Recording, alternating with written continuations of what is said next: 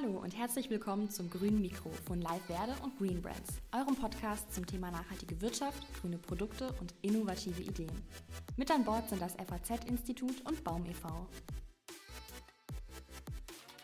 Ich würde ganz gerne noch so ein äh, nachhaltiges Lied singen als Abschluss. gerne. Wenn das reinpasst oder so. Ja, klar, klar. Also es geht so. Ein Leben lang die gleiche Unterhose an. Dann sag ich lieber schon mal Die gleiche Unterhose an. Ja, so melodisch und lustig endete dieser Podcast mit äh, Holger und Eva von der Firma Werkhaus. Die beiden hatten wirklich viel zu erzählen, angefangen von ihrem Stecksystem der Produkte bis hin zu ihrem Destinature-Dorf, wofür die beiden wirklich brennen und was meiner Meinung nach eine absolut coole Sache ist. Ähm, mir bleibt noch zu erwähnen, dass wir einen neuen Partner gewonnen haben und nicht irgendein Partner, sondern den Deutschen Nachhaltigkeitspreis. Das bedeutet, das grüne Mikro, was ja noch relativ neu ist, aus dem Live-Werde-Podcast hervorgegangen ist, wird zukünftig von Live-Werde, von Green Brands, aber auch vom FAZ-Institut, vom Baum e.V. und dem Deutschen Nachhaltigkeitspreis herausgegeben. Ich denke, besser könnten die Voraussetzungen nicht sein, um einen wirklich großen Podcast zum Thema nachhaltige Wirtschaft zu machen. Und ich bin gespannt, wie die nächsten Folgen so weitergehen werden. Und ich freue mich auf meine Gäste und äh, ja, blicke absolut positiv in die Zukunft. Viel Spaß jetzt mit dem Podcast mit Holger und Eva von der Firma Werkhaus. Ja, hallo Eva, hallo Holger.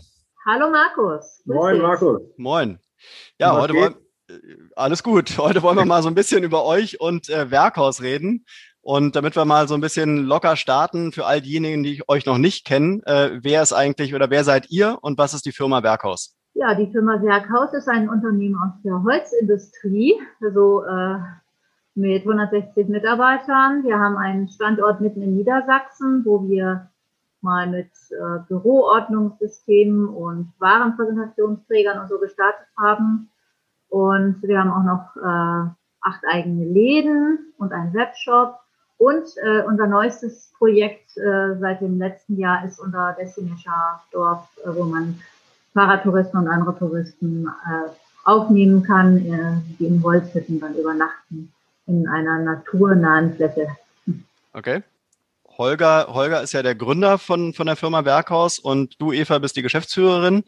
Äh, vielleicht magst du, Holger, mal so ein bisschen was ähm, ja, zu der Gründung erzählen, wie du eigentlich auf die Idee zu Werkhaus gekommen bist. Ähm, ich hatte so ein bisschen natürlich auch recherchiert. Du wolltest eigentlich einen Bio-Bauernhof äh, machen und bist dann eben zu der Idee zu Werkhaus gekommen. Aber erzähl uns doch mal so ein bisschen, wie es dazu kam. Ja, das war Freitag, ne? Freitagnachmittag. Okay? Nee. Das war schon eine, das war schon eine ganze Zeit.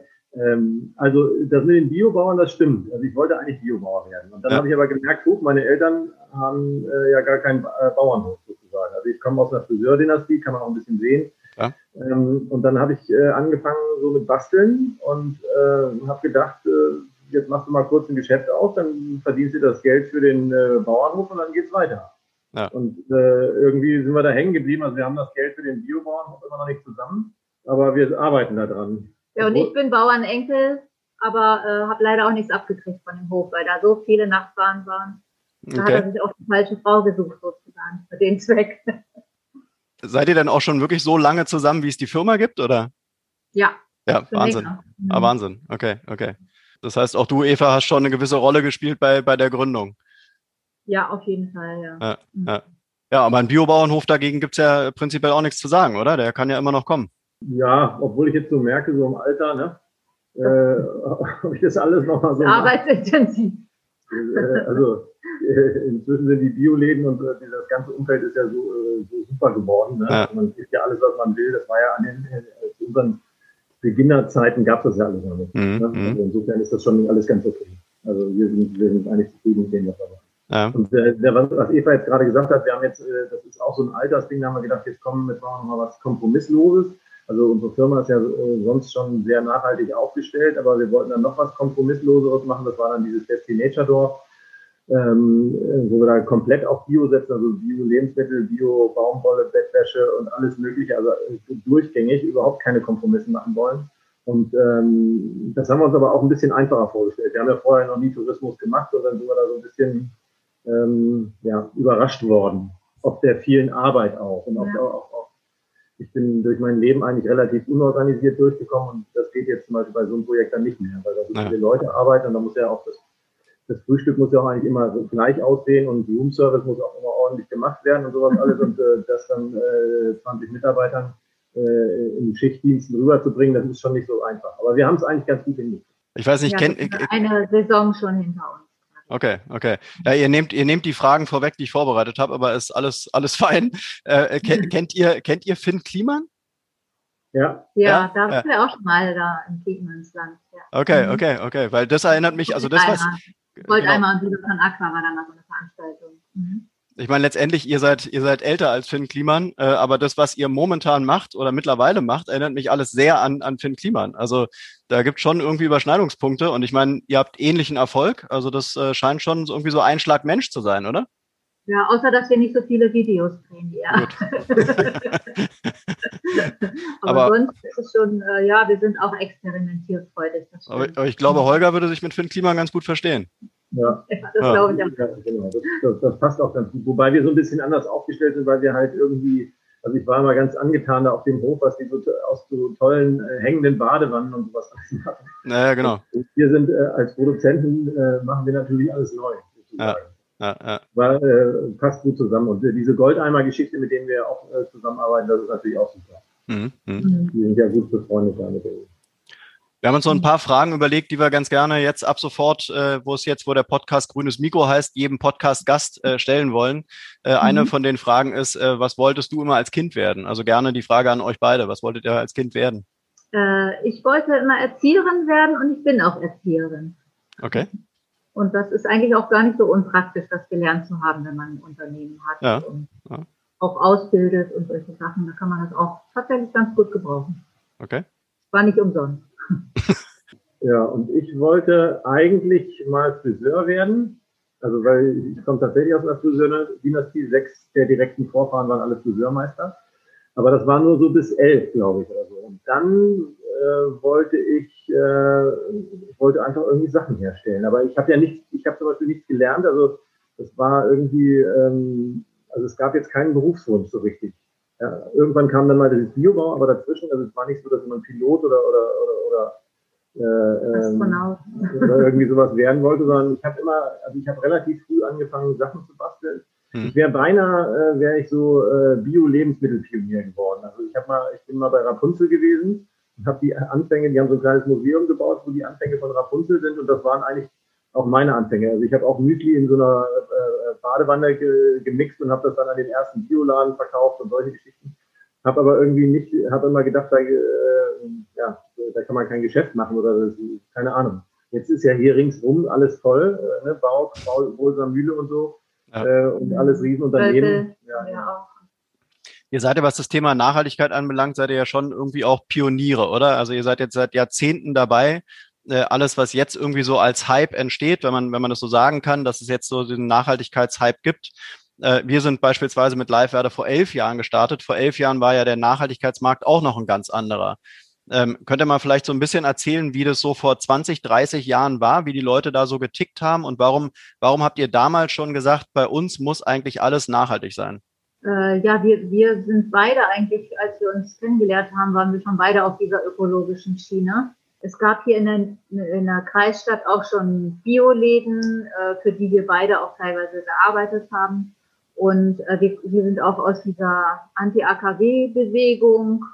Da war man auch sehr alternativ und nachhaltig unterwegs, weil äh, ist ja klar, da äh, wollte man ja was Gutes für Mutter Erde tun, sozusagen, indem man das verhindert. Und ganz äh, extrem wurde es natürlich dann mit den eigenen Kindern, dass man da natürlich besonders dann angefangen hat, darauf zu achten, was kommt auf den Tisch und was, was äh, kommt auf die Haut und solche Geschichten halt. Mhm, Ne, dass man dann nochmal besonderes Augenmerk darauf legt. Und dann, wenn man dann eine Firma gründet, dann denkt man sich auch, wenn man schon selbstständig ist und sich das antut, sozusagen, ne, weil selbstständig heißt ja auch immer ständig und selbst und so, dann aber bitteschön auch nach dem eigenen Geschmack. Und dann kam für uns auch nichts anderes in Frage.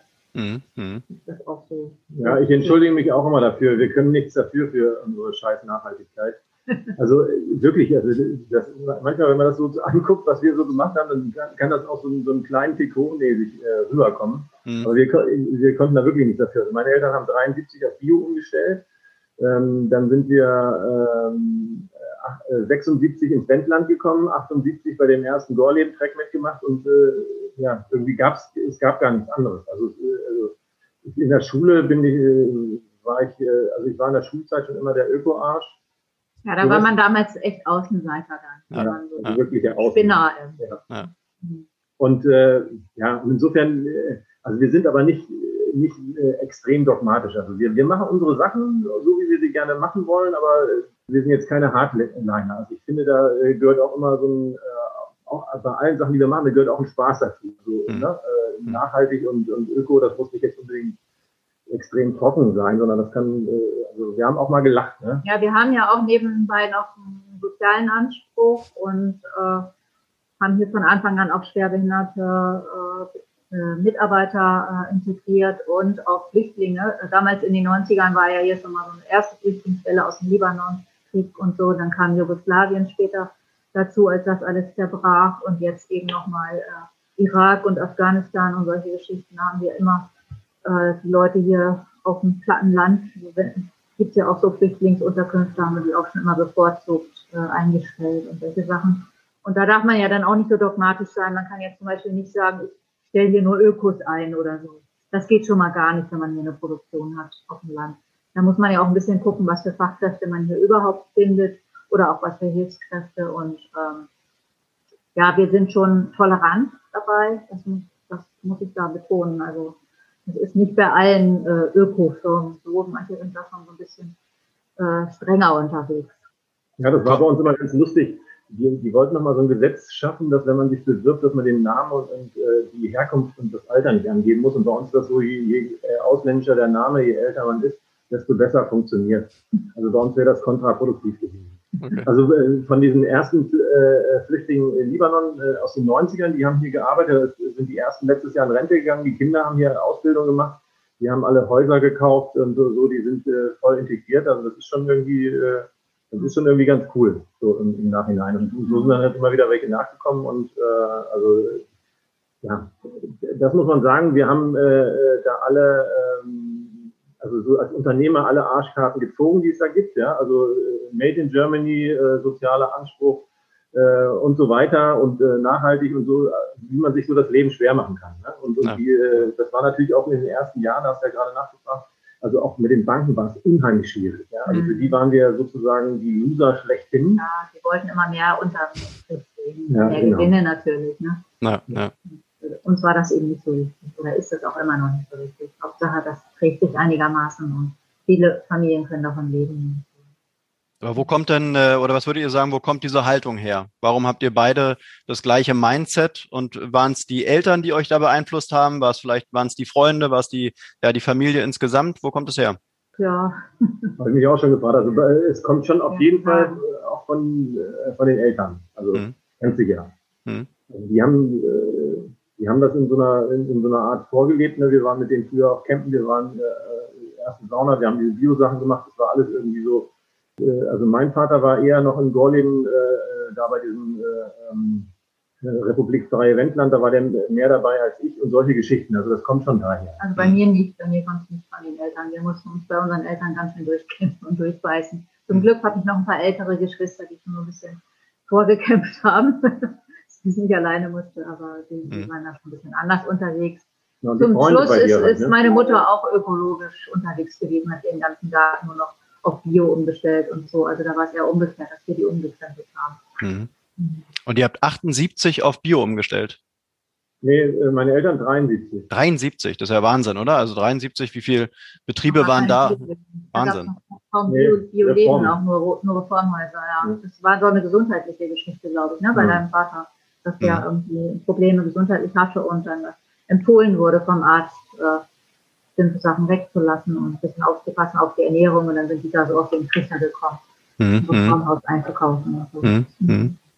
Jetzt holen wir noch mal ein bisschen aus. Äh, ähm, die Firma Werkhaus, also euer Unternehmen, steht ja für nachhaltige Produkte für, fürs Büro und zu Hause. Äh, Wenn es, äh, was vielleicht viele Leute gar nicht so wissen, ähm, boomt jetzt bei euch durch die Corona-Krise? Müsste ja eigentlich so sein, oder? Im Homeoffice, alle arbeiten remote. Müsste eure Zeit sein. Ja gut, wir merken es jetzt am äh, Gesamtumsatz, äh, merken wir es jetzt nicht, aber wir merken es daran, dass wir, dass wir gut durch die Krise gekommen sind. So. Ja. Also, bei uns sind ja, äh, ne, wir haben acht Läden, die jetzt Großteil der Zeit zu waren. Ähm, wir machen ganz viel ähm, Export nach Frankreich, Italien, Spanien und so weiter. Das ist alles zusammengebrochen.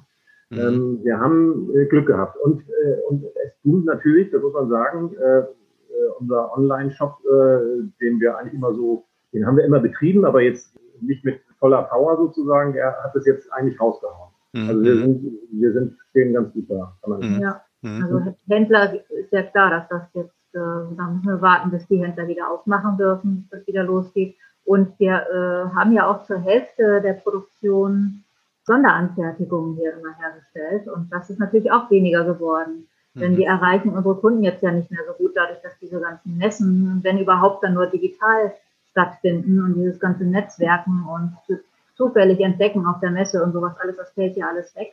Mhm. Und deswegen sind wir natürlich auch froh, dass wir jetzt nicht in irgendeinem anderen Land sind, sondern in Deutschland, wo es Kurzarbeit gibt, wo man das ein bisschen mit einsetzen kann, wo es Überbrückungskredite gibt und sowas alles, dass man da auch äh, mitarbeiten kann, um, um hier die Arbeitsplätze gleich zu gefährden oder so. Ne? Mhm. Mhm. Da hofft man natürlich, dass man da jetzt einigermaßen gesund durchkommt durch die Krise. Wie ist denn das für euch jetzt der, die Umstellung von offline zu online? Also wie, wie seht ihr das? Äh, wird sich das in Zukunft wieder auf den alten, auf die alte Normalität einpendeln oder rechnet ihr damit, dass jetzt in Zukunft auch bei euch viel mehr online stattfinden wird als, als offline? Also ich denke, das wird ein bisschen mehr bleiben. Hm. Auch zum Beispiel vom Arbeiten her oder von dem Kundenkontakt her. Das hat ja auch durchaus Vorteile, dass man nicht ständig hier zur nächsten Autobahn düsen muss und so. Wir sind hier nämlich so ein bisschen so äh, äh, in the middle of nowhere. Das dauert, bis man auf der nächsten Autobahn ist und irgendjemanden besucht hat und umgekehrt ja auch, bis die Kunden hier sind. Mit den Messen sind wir am Überlegen, ob wir das in dem Umfang wie vorher, zwölf Messen im Jahr oder so, ob wir das weitermachen werden oder nicht. Hm. Und äh, also das ist ja dann alles offline und äh, online.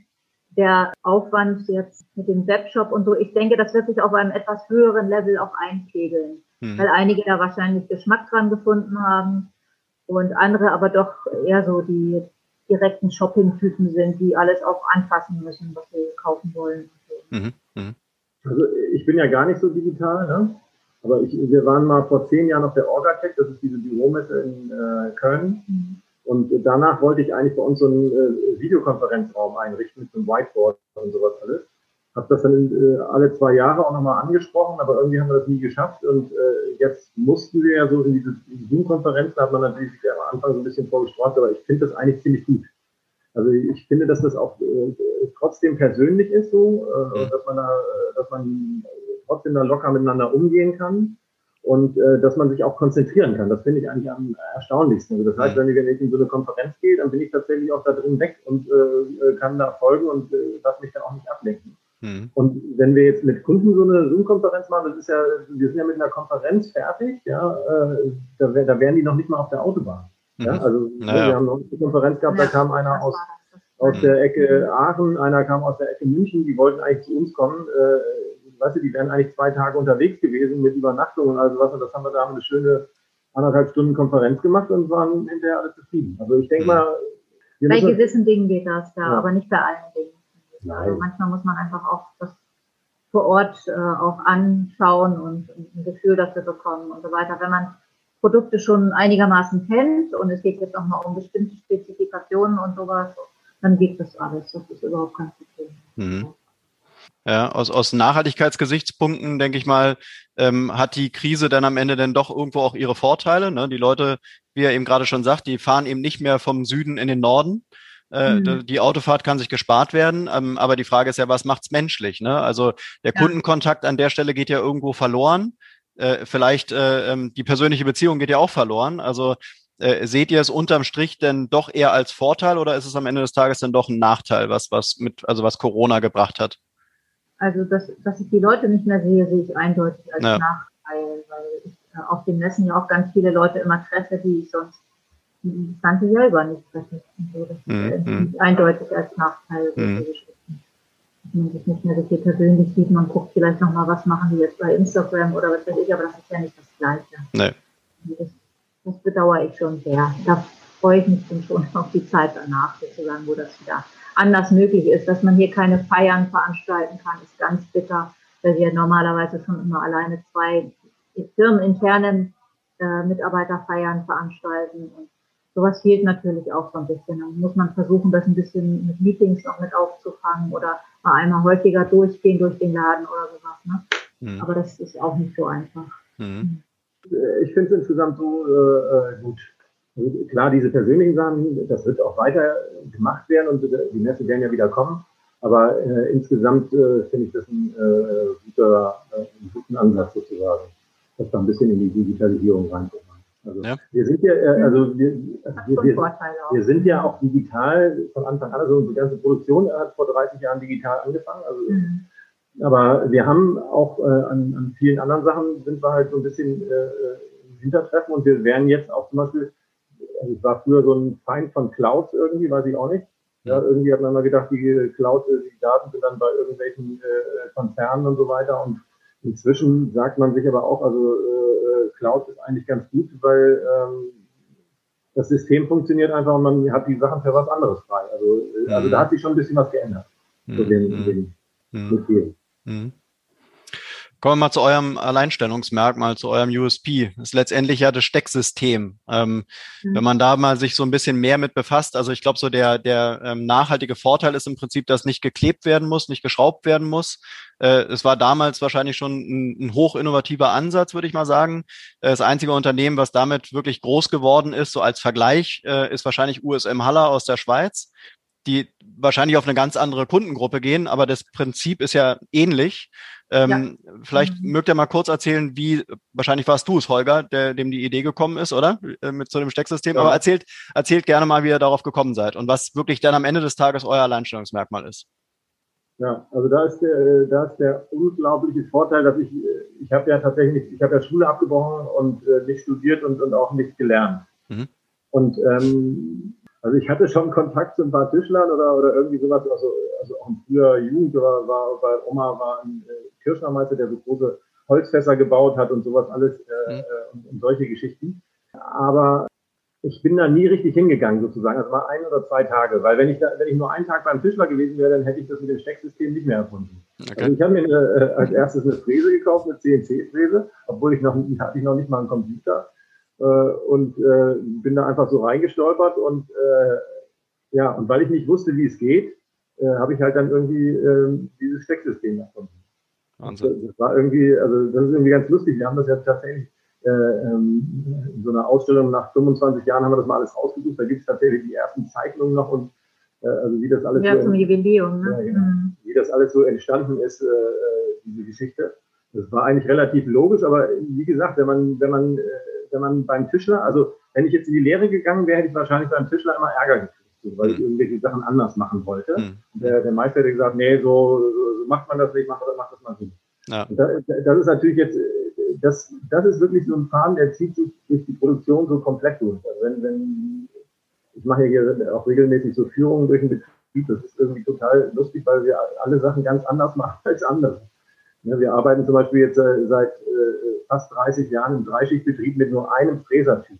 Ja, also jeder Tischler, der macht so, eine, der macht so zehn Schubladen auf und hat da hunderte von verschiedenen Fräser drin. Und wir arbeiten seit äh, 30 Jahren halt nur mit einem Fräser. Mhm. Das war mit einem Fräser, den der normale Tischler gar nicht kennt, weil wir ja mit diesem dünnen Material angefangen haben, drei Millimeter. Und bei drei Millimeter kannst du eigentlich keinen zehn Millimeter Fräser nehmen, weil dann wird der Loch, das Loch ja viel zu groß. Oder wir haben eine Farbmaschine, ähm, wir färben ja äh, 100.000 Quadratmeter von unseren Holzplatten und äh, diese Farbmaschine, ähm, die ist im Prinzip, wenn die Sachen da durchlaufen, sind die hinterher trocken und können direkt abgestapelt werden. Also Muss dann, nicht getrocknet werden, nicht an die Decke gehängt werden und gewartet werden. Also das wären normalerweise mhm. nochmal ganz, ganze Hallen voll, wo so Sachen getrocknet mhm. und, und sowas alles werden. Ja. Und äh, ja, das sind alles so Sachen, weil man nicht wusste, wie es geht, hat man halt irgendwie einfach rum experimentiert. Mhm. Und äh, was auch ganz lustig ist, wir haben, ähm, wir arbeiten, genau, ich sollte mal so einen Vortrag halten, da war die IHK und die Leuphana Uni hier bei uns im Haus und die, die waren schon im Haus und äh, ich habe noch mal kurz reingeguckt, über was ich reden sollte. Und da stand da Fair Supply Chain. Ja? Und da ich ja auch äh, die Schule abgebrochen habe, musste ich das nur einmal googeln. und dann habe ich irgendwie gedacht, oh Scheiße, wir sind da eigentlich Weltmeister. Also weil wir haben tatsächlich, äh, also die meisten unserer Lieferanten haben wir von Anfang an. Also, äh, also wir haben denselben, der, Fräserhersteller ist derselbe, der, der, die Fräsmaschinen sind vom selben Hersteller, die Materialien sind vom selben Hersteller, die Gummiringe sind vom selben Hersteller. Also das, das ist sehr ungewöhnlich. Ich halte da jetzt inzwischen auch tatsächlich manchmal Vorträge äh, auch an der Uni so mit, die, mit so BWLern, die mit so äh, Lieferketten zu tun haben. Aber das ist natürlich tierisch schwer, weil der Einkäufer, weißt du, der macht heute den Rechner auf und die wechseln manchmal am Tag dreimal den Lieferanten, wenn es irgendwo 10 Cent billiger ist. Das haben wir alles nicht. Also das ist schon, das ist schon irgendwie ganz spannend. Und wir haben auch dadurch, dass man. Das ist äh, quasi geht in den Bereich der Gemeinwohlökonomie ja dann rein, ne? Hm. Ja. Aber äh, weil das, weil die, die, die, äh, die Produktionswege, weil man das ja nicht anders gelernt hat sozusagen, die waren alle einfach strukturiert. Ich, ich musste, wenn, wenn du von nichts eine Ahnung hast, dann kannst du ja nicht die wahnsinnig komplizierten Sachen raushauen. Ja. Sondern musst du so einfache Sachen machen und die sind bis heute so äh, beibehalten. Mhm. Wir haben schon immer, also ich bin schon maschinenaffin, so ist es nicht. Ne? Also wir haben ja, äh, wir haben auch ganz viel Laserschneider und wir haben auch äh, fünf oder sechs zu zehn C-Fräsen und was weiß ich. Und wir konstruieren das alles am CAD. Super Druck, Druckautomat ja, genau. direkt ja, also, So ist das nicht, aber die Technik ist, hat sich im Grunde genommen äh, nicht geändert. Und das war eigentlich überhaupt auch, äh, also letztendlich ist diese, äh, dieses Stecksystem, äh, dadurch haben wir es überhaupt nur geschafft und uns mit diesem, das habe ich ja vorhin schon mal gesagt, also wir haben, haben ja die, die Latte relativ hoch gehängt, was wir alles machen wollten. Und ähm, nur weil wir so besonders waren, haben wir das, haben wir das durchgehalten, ja, weil, weil die Arbeitsschritte irgendwie übersichtlich waren und weil wir gut produzieren konnten und sowas alles. Äh, mhm. Und wir haben, wir haben am Anfang auch nie ausgebildet, also ausgebildete Leute gehabt. Also wir haben ja mit so mit diesen Flüchtlingen angefangen, mit irgendwelchen, ja, also das hat so angefangen, äh, wir hatten viel zu tun, habe ich beim Arbeitsamt angerufen und nach, äh, nach zwei Stunden stand irgendein Student da und hat gesagt, hallo und dann ging es los. Manche sind immer noch dabei. Ja. also es, es, war halt alles, es war halt alles ein bisschen anders. Es war halt nichts da und ja. Ist denn dieses Prinzip des Stecksystems, ist es so der rote Faden oder die DNA, die auch in jedem Produkt sich wiederfinden muss? Oder gibt es von euch auch Produkte, die eben kein Stecksystem haben? Nee, die werden abgelehnt. Sehr wenig. Sehr wenig. Nein. Ja? Nein, nein, das, grundsätzlich gibt es natürlich manchmal Sachen. Gab es ab und an mal, ja, aber eigentlich ist das äh, die totale Ausnahme. Ja. Ja. Selbst die Hütten sind ja gesteckt. Ja, genau, genau. Ja, Aber das ist, das ist dann genau das, was ich jetzt eben gerade gesagt habe über den Tischler. Ich bin jetzt genauso ein Fachidiot geworden. Ja? Also das heißt also, ich mache es auch nur noch in dem System, was ich kenne. Ja? Mhm. mhm. Also, äh, ich, ich gucke mir manchmal bewundernd äh, so andere Sachen an und denke, Mensch, so könnte man es auch mal machen und dann versuche ich das dann halt in, in, in, so ein Stecksystem umzubringen, weil ich, ich kann nur Stecksystem. Äh, eine Scheiße. Aber ich komme nochmal zurück äh, zu, dem, zu dem Vergleich mit USM Haller. Äh, seht ihr euch da ähm, als, als ähm, im Prinzip als Gegenstück äh, oder habt ihr einfach auch eine ganz andere Herangehensweise? Weil wenn man sich den Erfolg von denen anguckt, sind die ja natürlich riesig geworden. Ja, ich kenne jetzt den Umsatz ja. nicht, aber die sind natürlich äh, wahrscheinlich noch ein bisschen größer als ihr. Ähm, aber letztendlich, ähm, was, was unterscheidet jetzt Werkhaus von USM Haller oder sagt ihr, nee, mit denen haben wir nichts am Hut, die machen zwar auch Stecksystem, aber das kann man nicht vergleichen? Ja, also so richtig, äh, also ich kenne die schon, ne? ich weiß auch die Sachen, äh, ähm, äh, ein Architekt, der bei uns gearbeitet hat, der war mal ganz stolz, dass er so eine Ladung USM Haller gekriegt hat und sich, ja. sich das so eingebaut hat. Ist, das ist schon erheblich komplizierter als unser System. Hm. Aber ich, ich war nie metallaffin sozusagen. Also ich kenne die, aber ich habe ich hab jetzt nicht geluschert, was die machen sozusagen. Also ich, ich meine, die laufen hier über den Weg. Es gibt ja von den Showrooms und sowas in den Städten. Und ich finde die Sachen auch sehr zeitlos und schön, aber ja. ich bin halt, äh, weiß ich wie, ich bin auch kein, ich bin, hab, bin mit Lego groß geworden und nicht mit, mit äh, Modellbau. Und wenn man mit Lego groß geworden ist dann, oder im Holzbereich drin ist, dann ist Metall irgendwie weit weg sozusagen. Also insofern hat man die nicht jetzt so im Fokus. Mhm. Also, also es ist bewundernswert, was die da auf die Reihe gekriegt haben. Mhm. Äh, der Unterschied ist, dass unser Material billiger ist. Okay. Weil, Auch dass alles billiger ist. Ja, ja aber, ja, das ist aber, ja High-End-Design-Produkt. Ne? Ja, das, das, war ganz witzig. Als ich angefangen habe, habe ich ja, hatte ich mir so Vorstellungen von finnischem äh, Birkensperrholz gehabt, also wo ich, bevor ich angefangen habe, ja. Bis ich dann das erste Mal beim Holzhändler gesehen habe, was das kostet. Mhm. Und äh, so sind wir dann relativ schnell auf MDF gekommen. Und da sind wir ja heute auch immer noch so. Also inzwischen machen wir natürlich äh, äh, Birkensperrholz von Koski aus Finnland und auch irgendwie ganz viel Fichte Dreischicht und sowas, aber, aber angefangen haben wir mit, diesem, mit dem MDF, sonst hätten wir das gar nicht anfangen können. Ja, wir, wir mögen Holz und wir mögen das auch, wenn sich das auch einfache Leute leisten können, mhm. unser mhm. Design. Mhm. Das ist eben auch ein bisschen äh, unsere Intention dabei. Ne? Wir sind jetzt zwar nicht total billig und äh, möchten uns natürlich auch nicht, dass unsere Sachen bei Aldi irgendwo verramscht werden oder so, irgendwelchen Discountern, aber ähm, wir kalkulieren immer ziemlich knapp weil Produktion in Deutschland ist ja nun mal nicht so billig und wenn man dann noch solche nachhaltigen Materialien noch mit Greenpeace Energy Strom und Pipapo, ne? Mhm. Aber wir versuchen es trotzdem so gering wie möglich zu halten, damit sich das möglichst auch jeder leisten kann. Das mhm. ist uns auch wichtig. Ja, Greenpeace Energy war ein guter Ansatz eben, das, äh, das Wort. Also, weil wir sind der, wir, wir sind der größte Kunde bei Greenpeace Energy, weil, weil alle Produzenten, ja. die würden dann natürlich nie bei Greenpeace Energy einkaufen, sondern es geht halt wirklich um Cent und ja. wir sagen, äh, äh, geht gar nicht anders sozusagen. Also das, okay. das, das, da kann man nochmal diese Unterschiede sehen. Mhm. Ja, ihr seid schon Überzeugungstäter, oder? Und wenn es dann ein bisschen mehr kostet, dann, dann kostet es halt ein bisschen mehr. Ähm, aber habt ihr auch so einen, so einen wirtschaftlichen Wachstumsanspruch oder Größenanspruch oder sagt ihr, ihr produziert einfach mal auf die Sachen, auf die ihr Bock habt äh, und guckt mal, was hinten bei rumkommt? Oder wie, nach welchem Prinzip äh, funktioniert ihr da? Also wir wollen nicht äh, zwangsläufig wachsen, weil wir ja. das auch nicht unbedingt so gesund finden, dass unsere Wirtschaft ja im Allgemeinen komplett auf Wachstum aufgebaut ja. ist.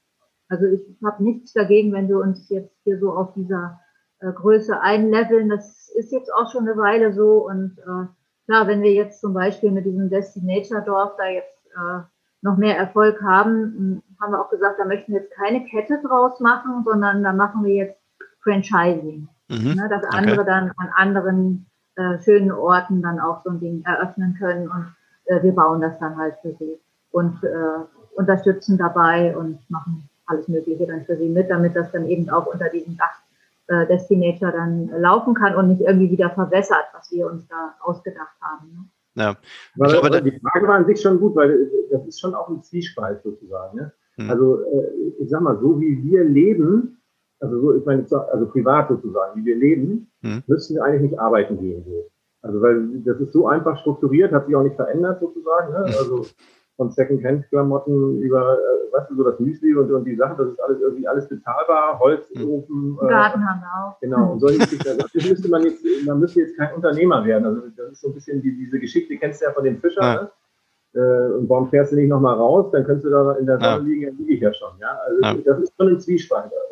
Was uns da so ein bisschen antreibt, ist immer, wir, wir, wir sind ja anders, wir machen andere Produkte und wenn wir jetzt nicht, wenn wir sagen, du, ich habe für mich genug, ja, mach doch selber irgendwie was, das ist auch wieder egoistisch. Also man muss es auch irgendwie raustun. So. Mhm. mhm. Und ähm, also wir haben jetzt keinen äh, Fünfjahresplan oder wir wissen nicht, wo wir hinwachsen äh, wollen, aber wenn es da äh, Chancen gibt, also jetzt zum Beispiel da bei der, bei der, bei der Destinator-Geschichte, kann das durchaus sein, dass es da Chancen gibt und dass wir da vielleicht auch mal ganz neue Sachen machen mit Investoren und sowas alles, dass das nochmal ein bisschen größer wächst.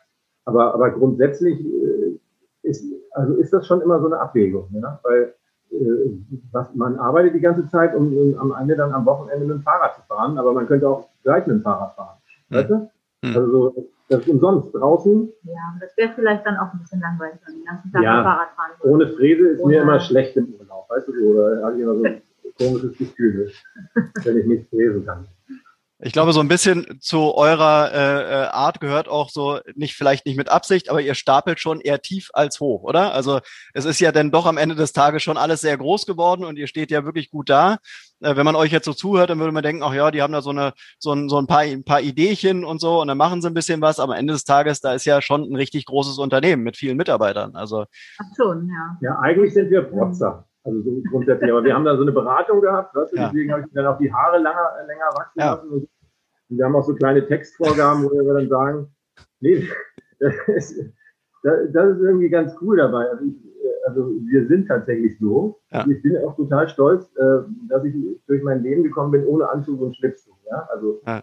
War mal zweimal Schlips gebracht, das war bei den Abschlussbällen bei den Kindern bei der, äh, bei der Tanzschule. Mhm. Und da habe ich mich zweimal eiskalt durchgesetzt, indem ich gesagt habe, ich habe keinen Schlips. Ja? äh, was auch Ärger gegeben hat. Aber ja. wir, wir sind also wir sind tatsächlich so. Also okay. es ist jetzt nicht Tiefstapeln. Und, und diese anderen Geschichten, also das ist tatsächlich so ein Zwiespalt. Also, also Tiefstapel, ich habe noch gar nicht tief gestapelt. Eigentlich bin ich Kommunist. Ja, das ist, das, das ist noch, das ist noch schwerer sozusagen. Ja, also äh, ich weiß gar nicht, was ich wählen soll, weil die gibt es gar nicht, die ich wählen äh, also äh, da ist, das ist tatsächlich so. Ja, und äh, trotzdem haben wir immer, äh, haben wir immer gearbeitet und haben wir trotzdem immer, äh, also weiß ich auch nicht, das war von Anfang an so, dass man für seine, also wir haben ja nirgendwo Geld gekriegt, also ich habe nichts geerbt von zu Hause oder wir haben beide nichts geerbt, also wir haben es uns so erarbeitet, aber das, das gehörte auch irgendwie dazu. Mhm. Mhm. Witzigerweise haben meine Eltern immer gedacht, ich bin ein faules Schwein. Und dabei habe ich jetzt meine Lebensarbeitszeit schon lange überschritten, also ich könnte schon längst in Rente gehen. Also äh, ne, wir haben so viele Messen gemacht und so viele Sachen gemacht und man lässt ja auch nicht locker. Ja, also es ist ja nicht so, dass, du, dass du das abends abschaltest. Das geht rund um die Uhr. Also ich arbeite tatsächlich auch also ich meine natürlich nicht äh, äh, körperlich, aber ich arbeite tatsächlich auch nachts irgendwie an irgendwelchen Ideen. Ist so. Mhm. Kann man sich nicht, kann man nicht ausschalten. Ich glaube, du bist eher so ein Daniel Düsentrieb, ne, der alles irgendwie ausprobiert und äh, viele Sachen funktionieren, vieles vielleicht auch nicht. Aber ähm, kommen wir mal vielleicht so ein bisschen zu euren Produkten. Ähm, jetzt hattet ihr ja schon ähm, das Destinature Dorf erwähnt. Ich glaube, das ist ja eine, eine relativ neue Geschichte bei euch noch. Und eure Produkte, die gehen ja eigentlich wirklich von bis. Also man, man kann bei euch eine Sauna kaufen. Äh, dann kann man im Prinzip dann eben eine Nacht oder mehrere Nächte auch in diesem Destinature-Dorf buchen. Man kann aber auch irgendwas für einen Schreibtisch oder irgendwelche Polstermöbel äh, ähm, kann man kaufen. Also wirklich von bis. Daher die Frage, wer denkt sich das alles aus? Wo ist irgendwo der gemeinsame Nenner oder gibt es den überhaupt?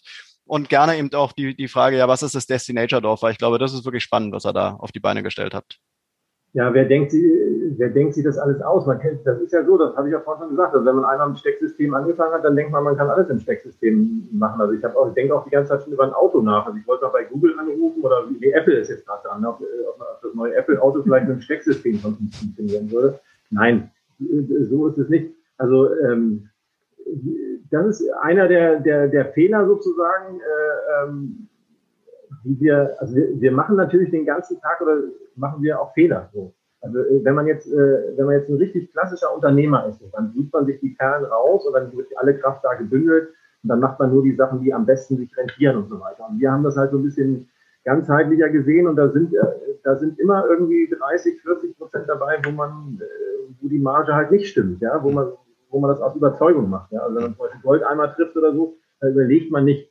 ist Gold einmal ein interessanter Kunde oder könnte da irgendwas passieren, sondern Gold einmal ist geil und da macht man da mit. Ja? Und mhm. die haben uns dann immer gefragt, warum macht ihr das? Und dann haben wir gesagt, ja, weil wir es können.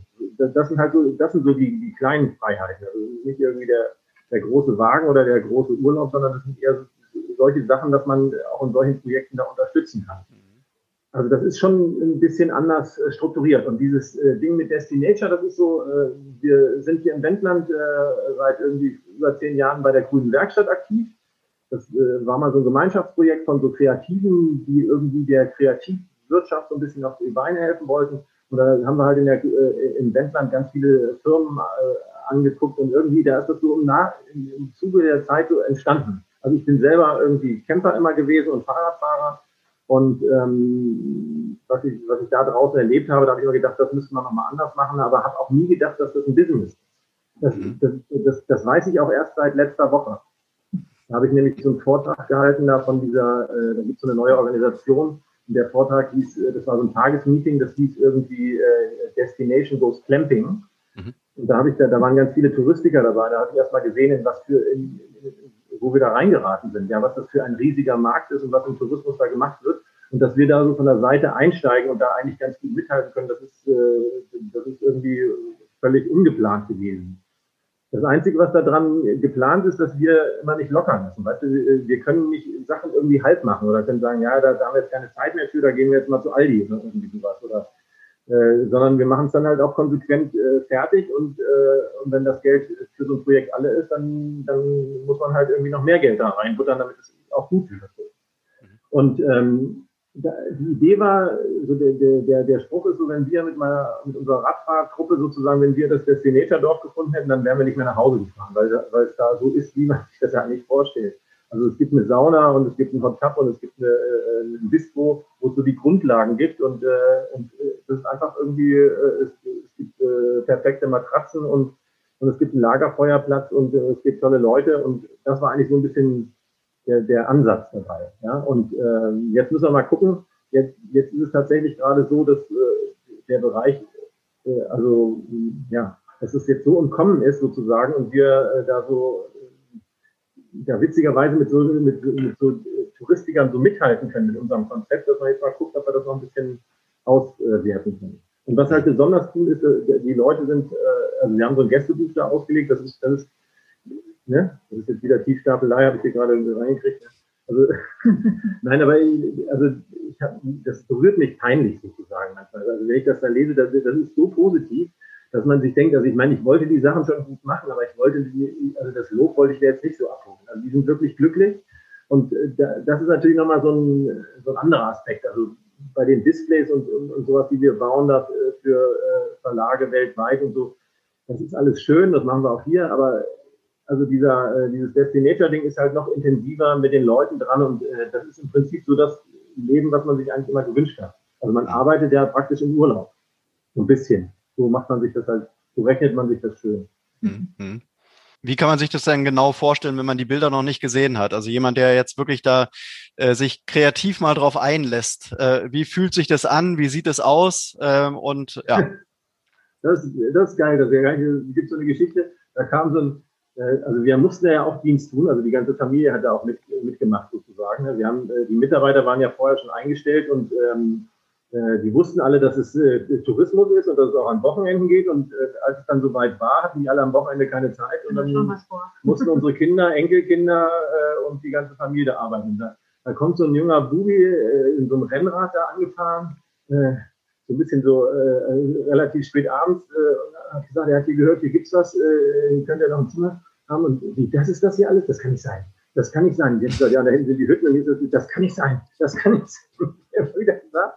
Also so ein bisschen, ja. Also und, wir haben äh, wir haben so eine breite Mischung da gehabt. Also, ähm, also auch Designer waren da und haben gesagt, das ist, äh, ist schon cool. Also das, das ist alles aus Holz, das ist alles so eine Linie. Es darf nicht gezeltet werden. Das ist nicht Hochnäsigkeit, sondern das ist einfach so ein bisschen. Wir haben das halt anders aufgestellt. Das ist also so ein Ensemble sozusagen und, und da, da passen halt irgendwelche Zelte nicht so rein. Und äh, es gibt auch keine Küchen in den Häusern, sondern es gibt die, das Gemeinschaftsbistro, wo man sich dann trifft. Und dieser Austausch, das ist auch, also auch ein Traum. Also da haben uns auch Leute vorgewarnt, haben gesagt, Touristik ist halt auch, äh, ne, da ist auch, hast du viel mit Masse zu tun und so weiter und man muss immer nett und freundlich sein. Äh, ne? Guten Tag, was kann ich für Sie tun? Das ist einfach gar nicht so unser Stil, aber wir mussten uns da nicht verstellen. Ne? Also wir können so sein, wie wir sind und die Leute finden es gut und es gibt eine total klasse Mischung von alten und jungen Leuten äh, die dann am Lagerfeuer sitzen und von toller Musik über tolle Stories, über äh, Wissenschaftler, die irgendwas gemacht haben. Also, also echt cool. Also wir wussten schon auch, dass wir da den Zeiten ja ein bisschen treffen, weil wir sind ja auch viel unterwegs. Und äh, wo wir zum Beispiel immer gerne gewesen sind, war in Hamburg zum Beispiel in der Superbude. Ja. Äh, ich weiß nicht, ob ihr das was sagt, das ist so eine Hotelkette inzwischen auch, gibt es sogar einmal in Wien. Und das ist da auch alles total locker, aber auch total durchgesteilt und auch so witzig. Da sind dann Kleiderhaken, das ist eigentlich eine Rattenfalle oder was weiß ich. Und, äh, alles auch so ein bisschen maritim natürlich, weil es ja in Hamburg ist. Ne? Und äh, da kannst du rund um die Uhr kommen nachts quasi und dir noch irgendwas abholen auch in einer Rezeption. Ja gut, das muss man natürlich in Hitzacker und Dorf nicht machen. Da pennen die Leute doch eher, wenn die den ganzen Tag geradelt sind. Aber es ist einfach so diese Lockerheit und, und trotzdem immer nett und nicht genervt sein, auch will der schon wieder oder so, ne? Das möchten wir eben äh, irgendwie auch so rüberbringen. Mhm. Also das stimmt schon. Also ich habe, äh, also ich meine, man geht so durchs Leben, aber ich bin jetzt irgendwie keiner, der äh, da stundenlang im Internet recherchiert und dann die Sachen nachmacht. Also das ist eher erschreckend, das zeigen dann meine Mitarbeiter. Ich, ich erzähle denen eine Idee, die ich irgendwie nachts gehabt habe und dann machen die das Internet auf und sagen, guck mal, meinst du das hier? Und dann mhm. denke ich, das kann nicht sein. Ja. Weil, aber die, Super, die Superbude, was Eva gerade gesagt hat, ist tatsächlich so ein, äh, das ist auch so ein Vorbild von mir gewesen. Also da, da war ich hin und weg. Ne? Da waren wir das erste Mal und äh, vor allen Dingen, das ist zwar gestylt so, aber, aber nicht, äh, aber ganz einfach so. Also, ne? also mhm. so, so Shishi-Style oder, oder so Design-Hotels, das ist eigentlich gar nicht unser, unser Leben. Mhm. Aber äh, da ist mit einfachen Mitteln, mit Holz und mit Stahl und so äh, Sachen gemacht worden und mhm. man fühlt sich da einfach äh, wirklich frei. Also das, das finde ich irgendwie besonders gut. Also ne, es ist irgendwie nicht so eine, nicht beengt oder irgendwie sowas. Also das, das wollten wir unbedingt rüberbringen. Mhm. Und dann gibt es ja, so ein, äh, ja so ein Schild, was wir da gemacht haben, äh, äh Welcome äh, All Races und, und, sowas alles. Das wollte ich eigentlich nur mal für, für äh, das Destinature-Dorf machen, um das so hinzustellen. Und das ist so gut angekommen, dass wir es da inzwischen verkaufen und auch eine kleine Serie draus gemacht haben. Und das ist irgendwie, ja, das ist irgendwie ganz nett, dass, dass man mit so, einem, äh, mit so einem Statement sozusagen die Leute auch abholen kann. Und wem das nicht gefällt, der, der mhm. bleibt einfach auch drauf. Ja, wir, wir haben da auch wirklich alle möglichen Altersgruppen. Wir haben da irgendwelche Gruppen aus Junggesellenabschiede oder letztes Jahr hatten wir äh, einen 80-jährigen Geburtstag. Die haben das ganze Dorf gemietet und haben sich da catern lassen und auch äh, Wert drauf gelegt, dass das alles Bio ist und so. Das zieht sich eigentlich durch alle meintlichen Altersschichten und äh, aber die ticken eben alle so ein bisschen Richtung ökologisch und mhm. finden das eben gut dadurch. Ne? Mhm. Das ist natürlich und, schön zu sehen, ne, dass das so durch alle Altersstufen geht. Und ist dieses Destinature-Dorf jetzt auch das, wo ihr überlegt, es im Franchise zu machen? Also soll es ja. das, ja, tatsächlich, okay. Und die, die Häuser, die da stehen, kann man die auch kaufen? Und weil die sehen ja so ein bisschen aus wie Tiny-Häuser. Mhm. Ja, aber die haben keine Küche. Tiny Häuser sind ja so vollwertig eigentlich mit Küche und Bad. Ja, ja. Und die haben keine Küche. Manche haben ein Trockenklo, was wir ja mit Goldeimer zusammen entwickelt haben und ein kleines Waschbecken drin, die, mhm. die weiter weg sind vom Sanitärgebäude. Und äh, ansonsten soll man sich eigentlich im Bistro versorgen. Mhm, mhm. Aber das ist schon so ein bisschen, äh, das war auch ganz witzig. Also ich meine, äh, letztendlich ist ein Tiny House, das ist jetzt gerade neu rausgekommen, aber wenn man sich das so anguckt, das ist eigentlich ein Schuppen, ja, also ganz ursprünglich mal gewesen, ein Gartenhaus oder so, wenn man diese amerikanischen Sachen da sieht von den. Und wir waren eigentlich gar nicht so in dieser Tiny, ja, in dieser Tiny House Geschichte drin. Also ich habe vor, äh, vor 18 Jahren habe ich mal so ein Modell gebaut von so einem Art Bauwagen, den wir mal nachbauen wollten, sind da damals aber nicht dazu gekommen mhm. in unserem System. Und ähm, aber letztendlich hast du recht, es sind Tiny Häuser und wir machen jetzt gerade die zweite, äh, die, die zweite, die Hütte 2.0 für die nächsten Dörfer und die werden jetzt, das sieht tatsächlich noch ein bisschen mehr wie Tiny Haus aus, weil wir die jetzt auch äh, isoliert haben und auch isolieren wollen und wir werden jetzt ab sofort, also wenn wir, also unser Dorf ist dies Jahr nur nicht im Winterbetrieb gewesen wegen Corona, ja, aber ähm, genau der Lockdown. Geplant ist, äh, also das ist so gut angekommen, dass wir auch auf jeden Fall einen Winterbetrieb durchziehen wollen, mhm. weil es ist gerade im Winter es ist so gemütlich. Also die Hütten sind ja isoliert, sind warm, das Bistro ist sowieso warm, äh, Lagerfeuer oder der Ofen ist warm, die Sauna ist warm, der Hot Tub ist warm. Und äh, wir haben jetzt ja letzte Woche, da hatten wir ja minus 20 Grad, da haben wir Polarsauna gemacht, weißt du, so von der Sauna direkt in den, in den Pulverschnee gesprungen. Mhm. Das ist so cool. Also das heißt, auch gerade im Winter ist das schön und äh, dann kannst du halt auch im Winter kannst du auch, auch mal ein bisschen länger liegen bleiben, kannst auch mal eine Mucke hören oder kannst auch mal ein Buch lesen. Also das ist eigentlich noch viel entspannender. Ja. Also insofern äh, gibt es jetzt die, die Hütten 2.0 und die sehen schon ein bisschen Richtung Tiny Häuser aus. Also vielleicht weiten wir uns noch Richtung Tiny Häuser aus. Man weiß es immer nicht. Und wo sollen neue Standorte kommen? Ja, wir, genau. Wir haben Anfragen zum Beispiel aus dem Leinebergland, hm. ähm, dann aus dem Aachener Raum, ähm, äh, Bremer Raum, Südeifel. Südeifel, ja, wo genau äh, äh, aus dem Bremer Raum und oben aus Schleswig-Holstein auch von der Eider. Mhm. Und kann man sich denn sowas schützen lassen oder warum wollt ihr das als Franchise machen? Ja, ja? das kann man sich schützen lassen. Ja. ja. Kann man sich schützen lassen und weil wir haben ja dafür auch Fördergelder bekommen für dieses Pilotprojekt, nicht wenig. Und ähm, für nachhaltigen Tourismus war das ja ausgeschrieben, das Fördergeld. Und mhm. wir finden das eben wichtig, dass, äh, dass es im, im Urlaub, dass man dann nicht nur auf irgendwelchen äh, Billigmöbeln äh, lebt und immer nur so äh, das, was die Leute, die Gastgeber sich da so irgendwie gerade mal so leisten konnten oder leisten wollten, dann irgendwie zur Verfügung steht, sondern dass man im, Urlaub trotzdem einen guten Komfort hat. Wenn wir das können, gehen wir immer in Bio-Hotels, wenn die mhm. nicht zu unverschämt teuer sind oder so. Mhm. Äh, das gibt's ja auch manchmal. Aber ähm, wenn es irgendwie passt, dann gehen wir, wenn wir unterwegs sind, auch in Bio-Hotels, auch eben, weil wir uns nicht mit diesem ganzen auseinandersetzen wollen und weil wir wissen, was da alles drinstecken kann mhm. in den Möbeln und weil wir auch Wert auf das gute Essen legen und sowas alles. Mhm. Ne? Hm. Und das müssen wir dann natürlich dann ähm, festschreiben als Franchise-System. Wenn das unter unserem Dach laufen soll, dann muss das auch alles ökologisch sein. Ja, das, das, Problem ist ja auch, äh, also es ist gar nicht so, es gibt ja gar keine Produkte auf dem Markt sozusagen. Die Leute kaufen ganz normal bei den Gastro-Ausrichtern äh, ein und die kommen, das ist fast alles China-Ware so. Mhm. Und die, was, was, Eva jetzt meinte, das sind dann so äh, Ferienwohnungen oder Gästezimmer, ne, die dann irgendwo auf dem Land so eingerichtet worden sind und die sind dann halt auch oft, äh, da sind dann halt auch einfache Möbel und sowas drin. Ne? Mhm. Und äh, wir wollten halt da so ein bisschen einen anderen Stand. Also eigentlich ist es ganz einfach und auf der anderen Seite finde ich immer, das ist der totale Luxus. Ja? Also, mhm. Weil wir haben so eine ganz tolle japanische Matratze, wir haben äh, Bio-Baumwoll-Bettbezüge. Also es gibt nichts Geiles, wenn du da abends in dieses, in dieses Bett fällst und alles passt so. Weißt du, so, und musst keine Gedanken machen. Das ist schon irgendwie ganz gut. Und die, die, die Franchise-Idee ist dabei, ähm, damit man diese Qualität hat. Also man, die Leute wissen ja dann, was sie da erwartet und dann muss es natürlich auch überall so gut sein. Es muss eine Verlässlichkeit haben. Das ist ja, ja immer das Ding bei Franchising, ne? dass mhm. man genau weiß, was einen da erwartet. Ne? Wenn man mhm. jetzt in einem Destinator-Dorf mal war und mal irgendwo anders hinreist und man sieht, da ist auch ein Destinator-Dorf, ah, cool, dann gehe ich doch da hin. Ne? Und das muss natürlich dann auch die, den, den Qualitätsstandard halten. Mhm. Dann muss man auch die Sachen da entsprechend einkaufen äh, und so weiter, damit man, äh, also ich finde das immer gut, wenn man da hinkommt und man kann sich darauf verlassen, ja, und, mhm. äh, und auch, auch, auch dieses komplette Verlassen. Es gibt ja, deswegen sind zum Beispiel die Bio-Hotels ganz gut, weil da weiß halt auch, dass die Waschmittel und das, und das, das passt an. So. Da braucht man kein gut Duschgel mitbringen, kein extra und so. Das weiß man dann vorher, was man alles, wenn man im Bio-Hotel ist. Mhm. Mhm. Und ist denn das, das Destinator-Dorf jetzt so euer ähm, Produkt, was ihr am meisten vorantreiben wollt? Äh, weil ihr macht ja wirklich viel. Ne? Also ich frage mich wirklich, wo, wo kommt die Zeit her, wo kommt das Personal her? Wie, wie, wie kriegt ihr das alles organisiert?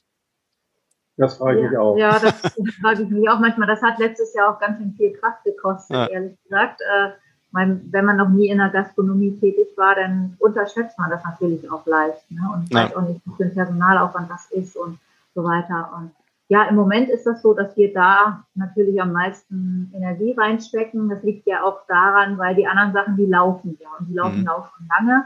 Mhm. Äh, da sind wir uns ja auch schon sicher äh, mit und ähm, haben wir unsere Kollegen, die uns da gut unterstützen.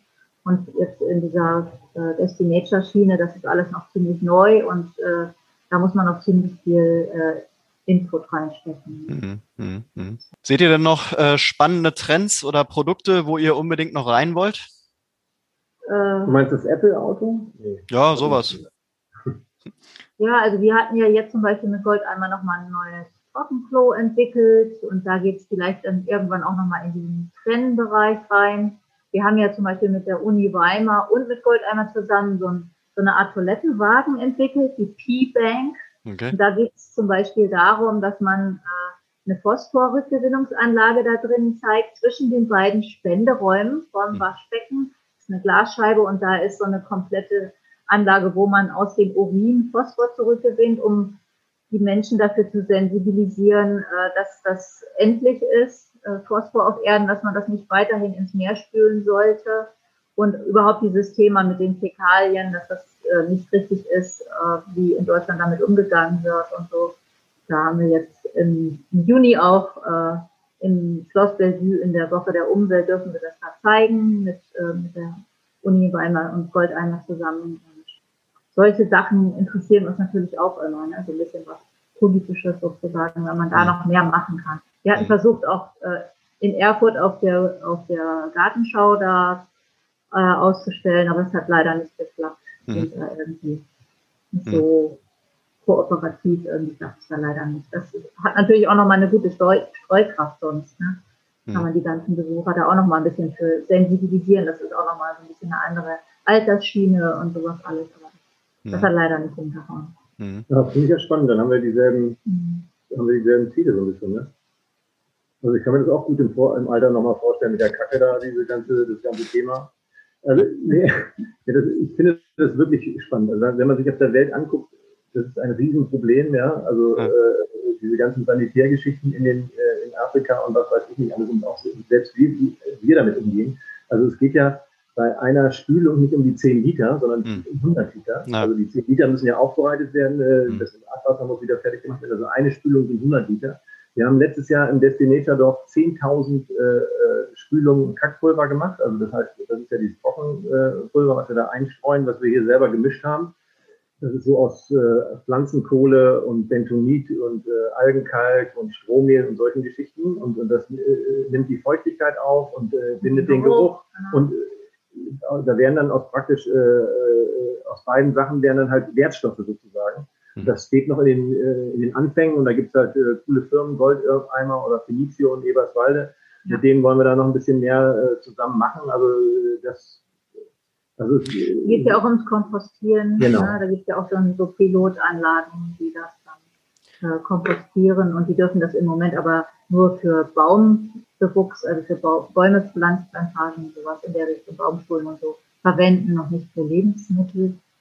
Wie, wie kommen diese Kooperationen zustande? Geht ihr auf die Kooperationspartner zu oder kommen die auf euch zu?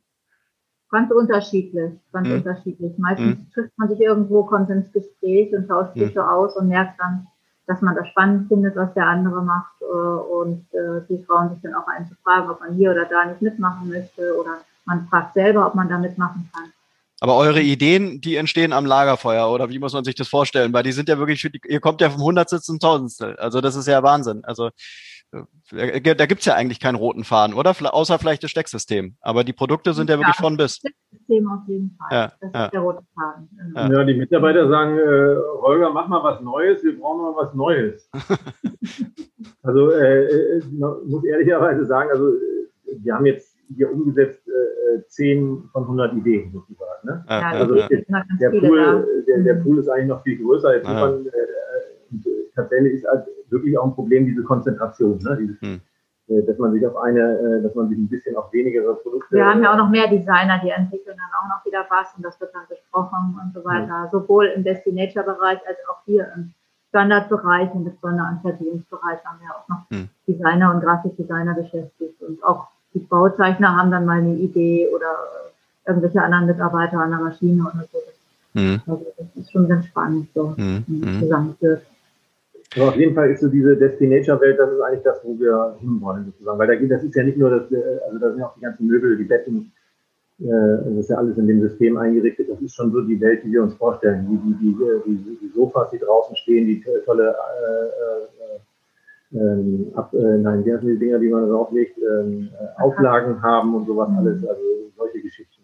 Das ist schon so das, was wir uns da so unter vorstellen. Und dann halt diese ganze, diese Kombination mit, mit sozialen Aspekten, das finde ich auch total spannend. Also wir haben, sind da leider so ein ganz kleines Rad da mit dieser Flüchtlingsgeschichte. Äh, da haben wir das gemacht, was wir hier konnten sozusagen. Aber also, wenn, ich, wenn man das so sieht draußen, dann würde man am liebsten immer eigentlich sofort losgehen und irgendwo was machen. Ja? Aber man muss natürlich auch äh, muss natürlich auch sehen, es muss, muss auch alles so zusammenpassen. Ne? Ja, wir wollten zum Beispiel mit der Firma Völke zusammen, äh, als das hier losging mit diesem ganzen äh, Flüchtlingsschwarm aus, aus der Türkei, da wollten wir einen ganzen Container mit Gleichgewichtsmöbeln nach Lesbos schicken und noch andere Sachen. Und die Griechen wollten das nicht haben. Hm. Das war auch total frustrierend. Die wollten hm. das ja gar nicht, dass es denen da gut geht, den hm. Flüchtlingen. Wahnsinn. Das ist nicht immer, immer so einfach dann in solchen hm. Bereichen zu helfen. Hm. Das Destinature Dorf ist natürlich auch für euch eigentlich ein ganz guter Showroom, oder? Also neue Produkte kann man da ganz gut präsentieren. Ja. Ja, ja aha. Das, ist, äh, hatten wir uns so ein bisschen besser vorgestellt. Also wir wollten ja die Hütten auch verkaufen. Äh, fragen wir uns immer nach, aber wir verkaufen jetzt die Hütten nicht mehr. Also, hm, okay. Weil das ist einfach, das steht in keinem Verhältnis sozusagen. Also da, da ist doch ein bisschen, äh, also der Aufwand sozusagen ist doch, äh, steht in keinem Verhältnis, dass man das dann einzeln verkaufen kann. Ja. ja also, äh, weil die Leute sind halt diese Baumarkt, die Baumarkt-Sachen, äh, die aus was weißrussischen oder ukrainischen illegalen Holz gemacht werden, gewohnt mhm. und dann sind wir da so abnorm äh, teuer und mhm. äh, mhm. das, also weiß ich auch nicht, also das, das passt nicht so richtig zusammen. Aber insgesamt ist es natürlich ein äh, ein tolles Projekt. Wir haben ja da auch ganz viele Partner, mit denen wir zusammenarbeiten. Das haben wir noch gar nicht aktiviert so richtig. Mhm, also da, genau, da gehört ja Greenpeace Energy, da gehört unsere Bank, die GLS Bank dazu, da gehören Völkel und Bauk und äh, Zotter Schokolade dazu und sowas alles. Also wir wollen, wir legen unsere Lieferanten offen. Das ist eigentlich die Idee sozusagen. Wir, wir kaufen nicht irgendwo im Großmarkt oder, oder irgendwo, wenn es billig bei Aldi was gibt, es ein, sondern wir kaufen die Sachen immer wieder die gleichen ein, mhm. haben dann unsere Lieferanten dafür und äh, das ist, soll auch nochmal so einen Austausch bringen. Für die ist das natürlich auch klasse, weil die natürlich dann auch, äh, auch die, äh, den direkten Kontakt zum Kunden haben. Das ist aber auf jeden Fall noch ausbaufähig. Das sind ja auch Multiplikatoren dann. Ja, genau. Mhm. Mhm. Ähm, ihr habt ja schon gesagt, dass ihr auch so ein bisschen als Botschafter durch die Lande zieht. Wenn man jetzt vielleicht mal so sich überlegt, was ist eigentlich ein guter nachhaltiger Unternehmer, eine gute nachhaltige Unternehmerin, kann man sich da bei euch eine Scheibe abschneiden oder würde da sagen, nö, wir sind einfach nur wir selbst? So richtig was in die Richtung gelernt jetzt vielleicht irgendwie, das gibt ja mittlerweile auch Universitäten, die in dem Bereich ausbilden. Ähm, weiß nicht, kann man sich bei euch eine Scheibe abschneiden oder würde da sagen, äh, sei einfach zeitgemäß und äh, mach dir Gedanken über dein Handeln und dann bist du schon irgendwie auch ein nachhaltiger Unternehmer? Also bei mir kann man sich eine Scheibe nur abschneiden, äh, so von dem Lockerlassen sozusagen. Also das, das, hat, das hat mich immer so ein bisschen geärgert, dass, dass, dass wir bei diesem Ding kein Rezept rausgeben können. Wir können nicht sagen, hier mach das und dann funktioniert mhm. das. Mhm. Ja, weil wir Glück gehabt haben mit diesem Stecksystem, mit diesen ganzen Sachen, die wir gemacht haben. Das kann man mhm. nicht einfach so, das kann man nicht wiederholen. Mhm. Weil an sich ist es äh, als Unternehmer ist es eigentlich scheiße draußen. Ja? Also die, die Welt ist, das ist echt schwierig. Man kriegt eigentlich kein Geld von Banken Mhm. Äh, ähm, äh, es gibt wenig Materialien, alles ist teuer, die Bürokratie wird immer schlimmer. Also ich habe mhm. manchmal, ich habe manchmal so das Gefühl, äh, wenn ich mich da nicht jetzt raushalten könnte, wenn das andere Leute im Büro machen würden, würde ich daran, also würde ich daran dann spätestens zugrunde gehen, weil mhm.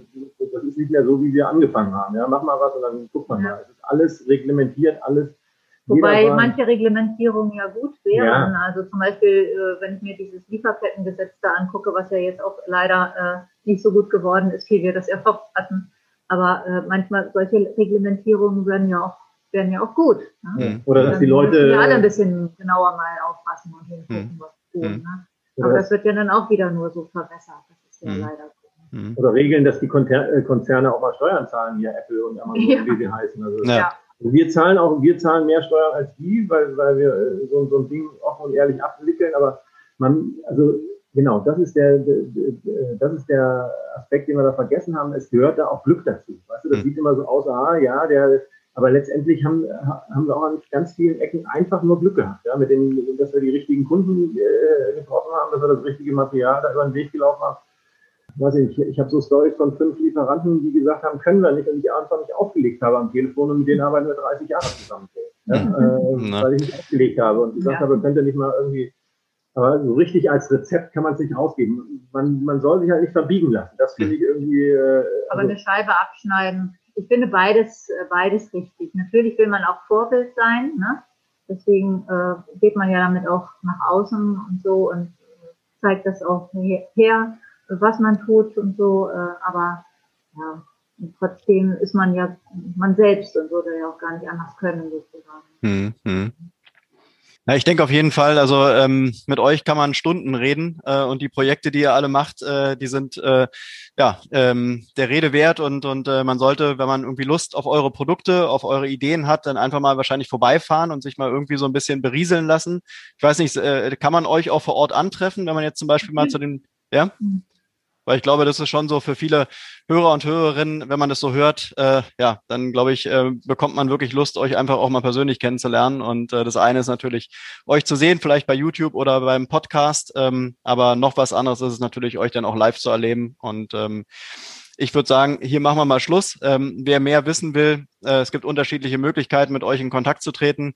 Ich wünsche euch bei eurem Destination Dorf ganz viel Glück und hoffe mal, dass Corona bald vorbei ist und bin gespannt, was da noch so kommt. Und ähm, ja, wenn ihr noch was zu sagen habt, dann wäre jetzt noch mal kurz die Möglichkeit, vielleicht wollt ihr noch irgendwie eine Idee loswerden. Was auch ja, immer. Ich würde, äh, ich würde ganz gerne noch so ein äh, nachhaltiges Lied singen als Abschluss. gerne. Wenn das reinpasst oder so. Ja, klar, klar. Willst du dich erst verabschieden, Eva, dass du dann Ich dachte, ich singe mit. Welches meinst du denn? Also, wir fangen mal an mit dem, mit dem Lied. Das ist ein relativ einfaches Lied. Äh, ich habe es jetzt noch nicht ausprobiert. Das ist jetzt das erste Mal. Okay. Ich hatte mir das nur mal vorgenommen, weil ich ja so ab und zu solche Sachen mache. Dann könnte man noch zum Abschluss. Es gibt ja so wenige nachhaltige Lieder. Ne? Ja. Also, das geht so. Ein Leben lang die gleiche Unterhose an. Dann sage ich lieber schon mal Die gleiche Unterhose an. Ein Leben lang. Ein Leben lang. Die gleiche Unterhose an. Die gleiche Unterhose. Ja, Mensch. Das war das erste Mal, dass auch ein Lied gesing, äh, gesungen wurde nee, am Ende. Ein, ein nachhaltiges Lied. Ein, ein nachhaltiges Lied. Und das auch noch. Na Mensch. Also, dann ich sage auf jeden Fall vielen, vielen Dank und äh, wünsche euch schon mal ein schönes Wochenende. Und wir, ich hoffe mal, wir sehen uns auch bald mal wieder. Und ja, ja macht's gut. Wie, viel, wie, wie viel teilig wird die Serie? 18 Teile oder was? Das ist 18 Teile, genau. Der erste Teil kommt am Montag. ja, Also Eva, vielen Dank. Holger, vielen Dank. Ciao, macht's gut. Ciao. Ciao. Ciao. Und das war's auch schon wieder für heute mit einer neuen Folge des Grünen Mikros. Alle Infos und Links zu dieser Folge findest du in den Show Notes. Wenn es dir gefallen hat, dann abonniere uns gerne auf den gängigen Streaming-Plattformen und lass eine Bewertung da. Wir würden uns freuen. Bis zum nächsten Mal.